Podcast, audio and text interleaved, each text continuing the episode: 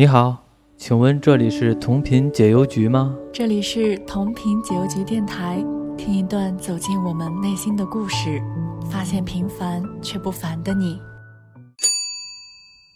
我是来自本位画馆的馆长，在喜马拉雅做了一档关于电影、书籍、游戏的播客节目。我特别喜欢一部美剧《生活大爆炸》，正是因为这部美剧呢，我做了播客节目。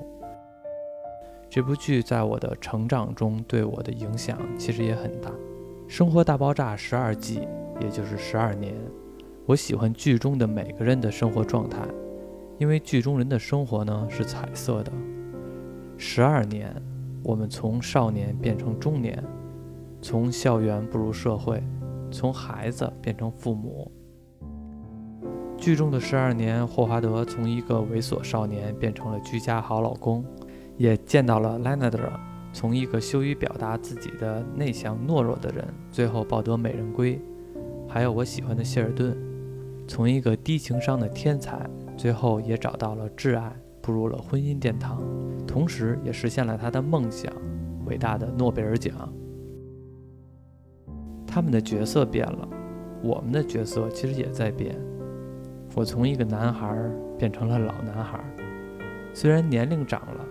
但是感觉还是保留着当初的那份真诚。从一个听故事的人变成了一个讲故事的人，其他方面呢？我觉得并没有太多的变化。可能我或者更多的人，在现实生活中更像是拉姐，没有明显的变化。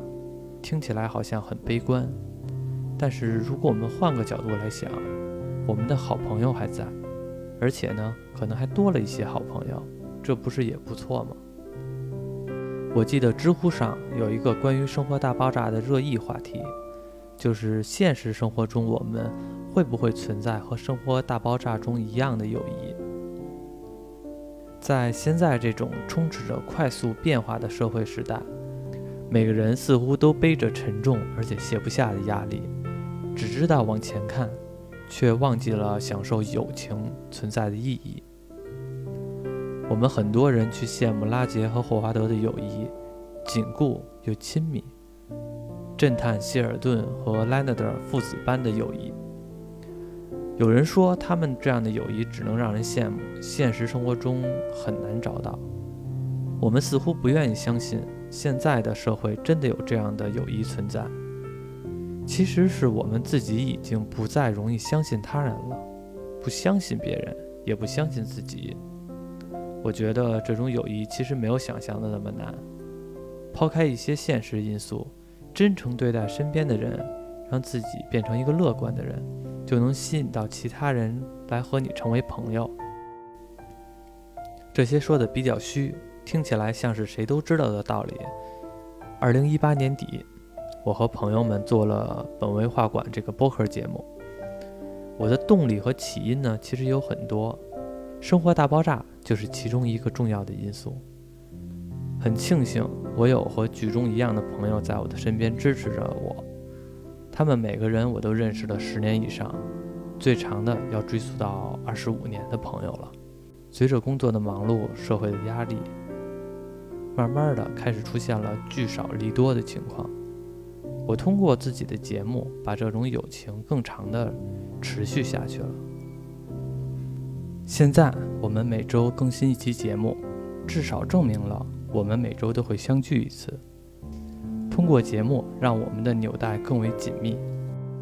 我们也许没有希尔顿的主角光环，但是我们依然有能力拥有完美的友谊。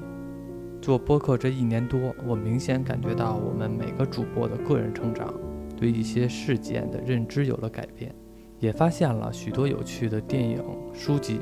动画等等，而这一切都从这场大爆炸开始，永远不会结束。每一次我回想起这部剧，回忆过去，我们都不希望这部剧完结，我们也希望那个电梯不会修好，我们希望自己还是那群看着剧中人傻笑的那些大傻子。我相信有一大部分人喜欢《生活大爆炸》，就是喜欢看他们吃饭。我就是其中一个。因为我们自己也希望每天有这么多朋友，能像家庭一样热热闹闹的吃饭。在这样的环境中呢，我们不用担心生活的压力，不用斟酌说的话是否别人爱听，也不用担心朋友的离去，因为你相信他一直都在那里，就这么简单。愿我们一直如此简单。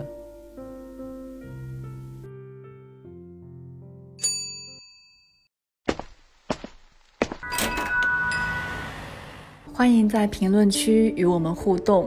如果喜欢的话，请订阅同频解忧局，分享你的精彩故事。我们下期不见不散。